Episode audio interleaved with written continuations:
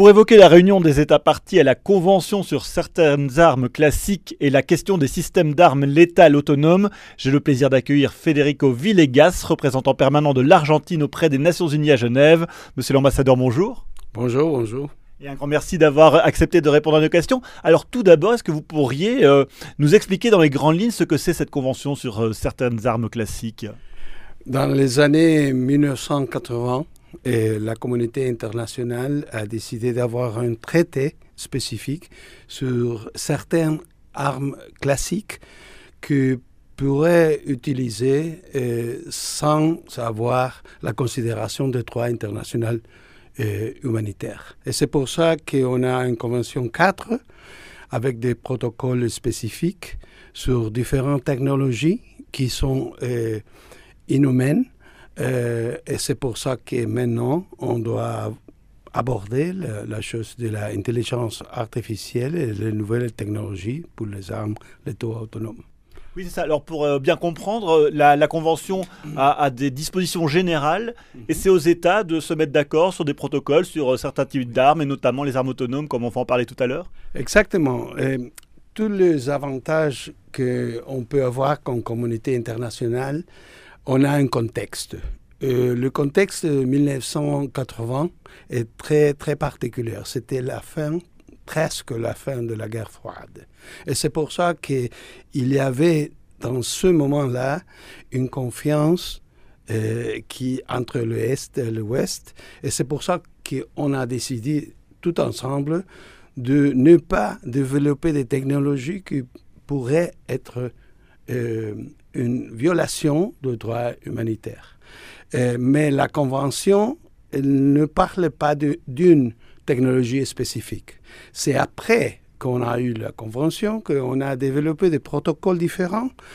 Par exemple, sur les armes euh, aveuglantes, sur les mines antipersonnelles, sur le euh, déchet des armes qui peut être dangereux pour les personnes. Et maintenant, on est en train d'avoir une considération, une discussion très très difficile, bien sûr, sur un nouveau euh, protocole euh, qu'on doit avoir, qui est sur les armes euh, autonomes létaux.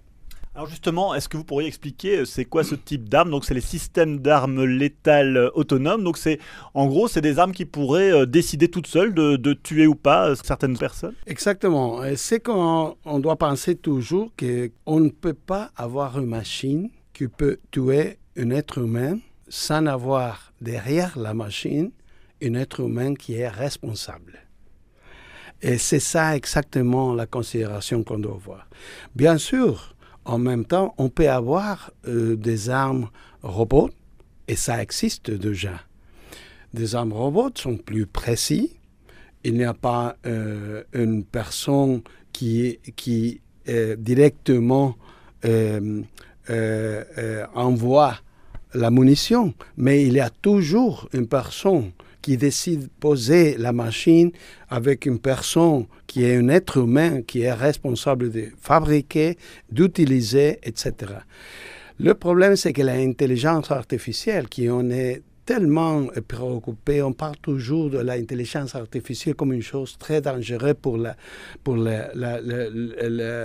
discours de haine et pour la euh, liberté d'expression, mais on doit être très préoccupé l'intelligence artificielle que peut être utilisée, pour une machine euh, euh, en, prendre une décision de tuer une personne sans avoir un être humain qui est responsable de ça. Oui, alors cette question des, systèmes euh, d'armes létales autonomes est tellement importante que même le secrétaire général des Nations Unies, Antonio Guterres, a, appelé les États à se saisir de cette question, notamment peut-être pour légiférer.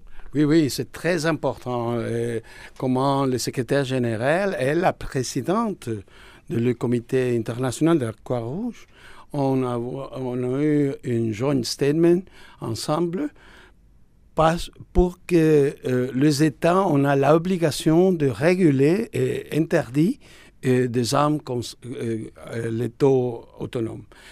je donne un exemple. malheureusement, on a, on a appris, on, a on a connu le, le, bénéfice de l'énergie nucléaire pour la santé ou pour avoir de l'énergie après Hiroshima et après Nagasaki. On a connu malheureusement le pouvoir de tuer, de destruction de l'énergie nucléaire. Et après, on, on a connu le, le reste. Maintenant, ce qu'on essaye d'avoir, c'est avoir une responsabilité de euh, ne pas attendre qu'il y a une technologie, qu'une machine peut tuer des êtres humains sans avoir un être humain arrière. Et de réguler et d'interdire maintenant le développement d'une chose comme ça, qui est très, très dangereux, mais quand même, la discussion est difficile parce que tous les pays qui ont des différentes euh, menaces euh, de sécurité veulent avoir l'espace politique pour développer des technologies. Mais je pense comme président que c'est un zero-sum game parce que cette technologie, c'est pas comme la technologie nucléaire qui a besoin d'une sophistication pour se développer. Les technologies de l'intelligence artificielle, les robots qui ne sont pas de grandes machines, ça peut être une petite machine, ça, peut, ça peut être développé par beaucoup de pays, quand même par terrorisme. C'est pour ça que la communauté internationale a une obligation d'avoir une régulation globale sur euh, une chose tellement dangereuse pour l'humanité. Alors, vous, vous expliquez justement que ces technologies bon, sont assez faciles par rapport à d'autres plus compliquées. Est-ce que, selon vous, ça existe déjà, ces technologies? Est-ce que sont déjà étudiées par certains États qui ne veulent pas justement euh, euh, légiférer là-dessus? Si on suit les différents spécialistes, euh, il y a beaucoup de spécialistes qui disent que, que la technologie est déjà peut-être... Euh, mais quand même, il n'y a pas un, État qui va, va être honnête de, de, de savoir et de, de partager avec la communauté internationale que la technologie existe comme ça. Maintenant, euh, les États qui sont en train d'avoir, par exemple, il y a dans des frontières de, des États compliqués comme la Corée du Nord, Corée du Sud et des autres, des autres parties du globe, il y a quelques robots automatiques pour euh, voir quelqu'un qui euh, s'approche à une comme ça. Ça, ce sont des machines qui existent maintenant. Euh, mais ça, c'est différent d'avoir une drone qui ont un programme pour que le drone voyage et le drone même décide qui tu es, à quand tu es. Ça, c'est une chose totalement différente. Euh, mais si on voit l'investissement sur l'intelligence artificielle et l'investissement sur la, euh, comment on peut avoir intelligence pour des armes, c'est exponentiel. L'investigation, le, développement et l'investissement en intelligence, intelligence artificielle. Euh, tout, tout indique que comme ça passait avec euh, l'énergie nucléaire. Ça sera trop tard euh, si on essaye comme on a fait avec des armes nucléaires.